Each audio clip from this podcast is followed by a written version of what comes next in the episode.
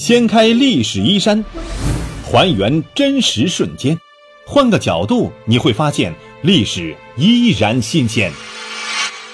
历史趣谈。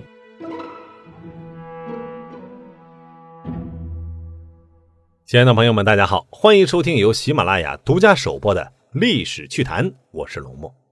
咱们今天来说说啊，古代嫁人的那些事儿。很多人认为呢，古代的女子十二三岁就出嫁了，甚至是七八岁就有出嫁了。那这个观念是从哪来的呢？这个可能是影视作品当中的皇室的婚嫁，特别是清朝的皇室。早婚现象就已经很普遍了。皇室有的时候为了巩固或者是延续政权而早婚。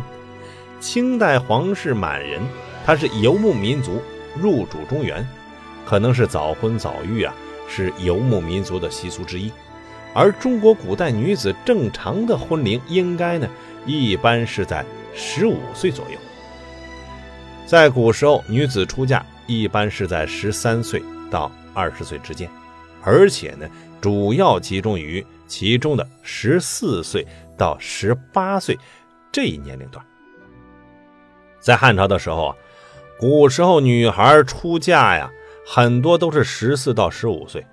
汉桓帝的皇后梁莹入宫的时候就只有十四岁，被曹操杀死的伏后嫁给汉献帝时多大呀？只有十二岁。对于女子的出嫁呢，汉朝有严格的规定。西汉惠帝六年诏令，女子年十五以下，至三十不嫁，五算。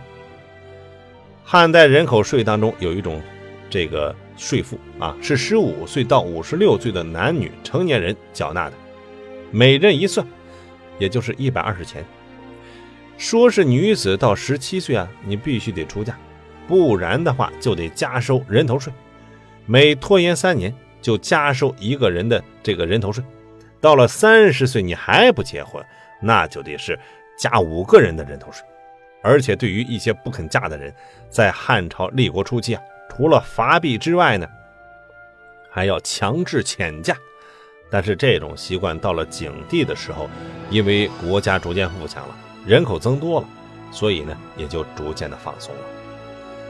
中国古代一夫一妻多妾制，明媒正娶的妻子，哎，只能有一个。那正妻的地位远高于妾，正妻的儿子呢是嫡子，是要继承家业的。纳妾呀就比较自由了，法律啊根本就不怎么管。你要是娶正妻，必须六礼齐全，否则婚姻效力就会受到怀疑。六礼创制于西周时候。是缔结婚姻必经的六个步骤。第一步，纳采，就是男方家请媒人到女方家去提亲。如果女方同意婚事，那么男方家就得带上礼物去女方家。女方家收下了，就称之为纳。那第二步呢？迎，女方家收下礼物，意味着女方家是接受了男方家的求婚。那么男方家就得请媒人。问女方的名字和生辰八字，然后呢，到祖庙占卜吉凶，只有卜到吉兆，才能够将婚姻进行到底。那第三步就是纳吉，补的吉兆之后，男方啊，他会请媒人通知女方家，同时呢是送上礼物，正式缔结婚姻。第四步纳征，也叫做纳币。这一步就是男方家，啊，送聘礼到女方家。第五步是请期，就是男方和女方挑个良辰吉日进行作为婚期。第六步就是亲迎，也就是在结婚的日子呢，新郎亲自到女方家迎娶新娘子完婚。到这个时候，婚姻才算完成有效。在古时候，男女婚龄一般上说来呢。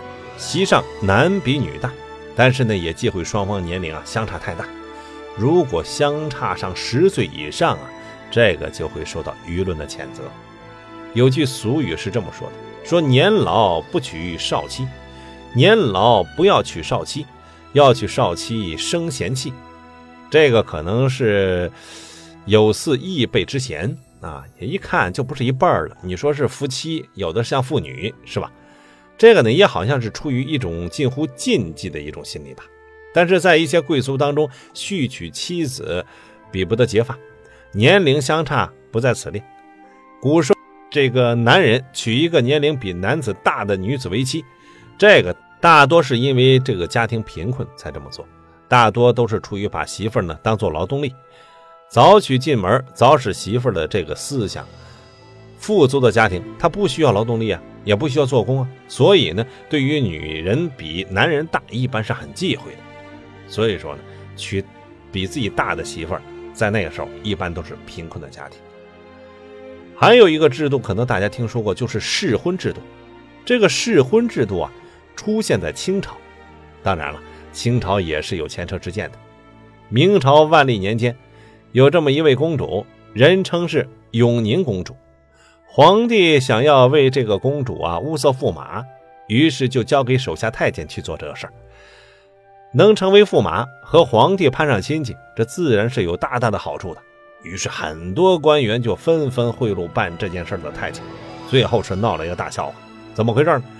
公主出嫁以后啊，发现这个丈夫啊，竟然是一个废老鬼。拜堂行礼的时候，驸马当场吐血，婚后不到一个月就死翘翘了。这公主寡也也是郁郁而死啊！明朝以后，礼的观念就已经非常重要了。要是换在唐代，这公主可能就夜夜换新郎了。但是毕竟是明朝啊，公主还是要坚守妇道，最终是郁郁而终的。清朝吸取了这个教训啊，制定了试婚制度。当然了，这里的试婚呢，并非两个人是婚前同居，而是另有策略。怎么来呢？是这么来办的。太后啊，先找一个宫女，美其名曰试婚格格。她的目的呢，就是做考官，试试驸马的床上功夫。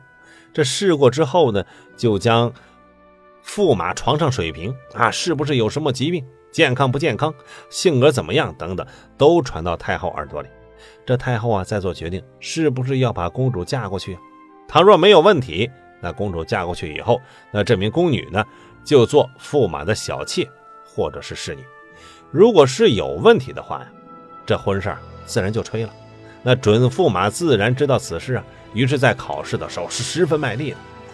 清朝的皇室就是如此大的，为了防止公主嫁过去不幸福。当然了，政治联姻的公主就没有这样的待遇了。尽管如此，还没有结婚先送别的女人，那个公主心里啊也不会太痛快。但是无奈呀。古代男人是没有贞洁这两个字束缚的，即便是公主也不能啊。试婚虽然荒唐，但是却能够保住公主的幸福啊，又让驸马啊尝到买一赠一的甜头。放到现在啊，即便可笑，但是在那个女性贞洁观念很重要的古代，已经是比较好的办法了。在清朝，公主下嫁一般都是由皇上老爷子或许是皇后挑选乘龙快婿。最起码的门当户对，这是少不了的。皇家只此一家呀，你那边至少也得是个王公大臣之类的呀，一表人才，文武兼备，这是基本条件。但是这个基本还是面上的，大家都看得着的。可是皇家小姐下嫁岂能如此草率？就看表面文章，他们还得为女儿日后的幸福生活着想。于是呢，才诞生了一套试婚制度。在格格正式出嫁之前。皇家女性的老大皇太后、皇后就会挑选一名精明的宫女，在送嫁妆到驸马的那一天呢，就作为试婚格格留下来，当晚和准驸马过夜试婚。第二天，这位试婚格格就得一五一十把准驸马当晚的各种表现，哎，做一份报告 PPT，详细的汇报给主子。那边皇后等人开个后宫会议，根据资料详细讨论之后，觉得没啥问题。这才放手，允许公主出嫁。作为试婚的报酬，这位试婚格格就会成为驸马的侧室，也就是小妾。当然了，她要不愿意啊，也可以留在公主身边当侍女，端茶倒水。看这个情况，这点儿呢和春秋战国时期的应妾婚很像。应妾婚是先秦时期古代贵族实行的一种以应妾随嫁的多妻制婚姻。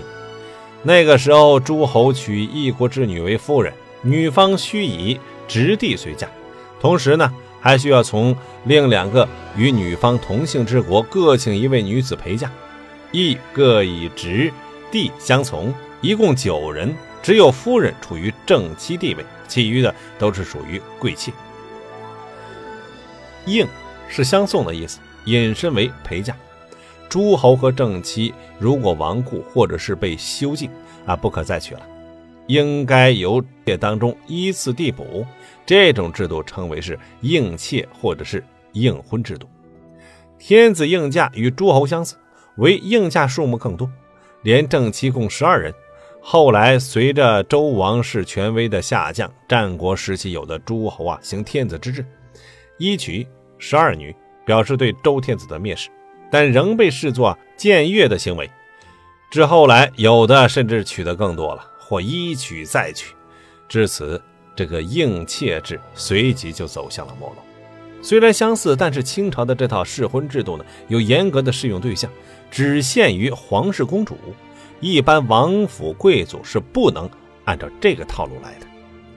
好，我们今天和大家说的是古代嫁人的。那些事儿，就说到这里，下期再见。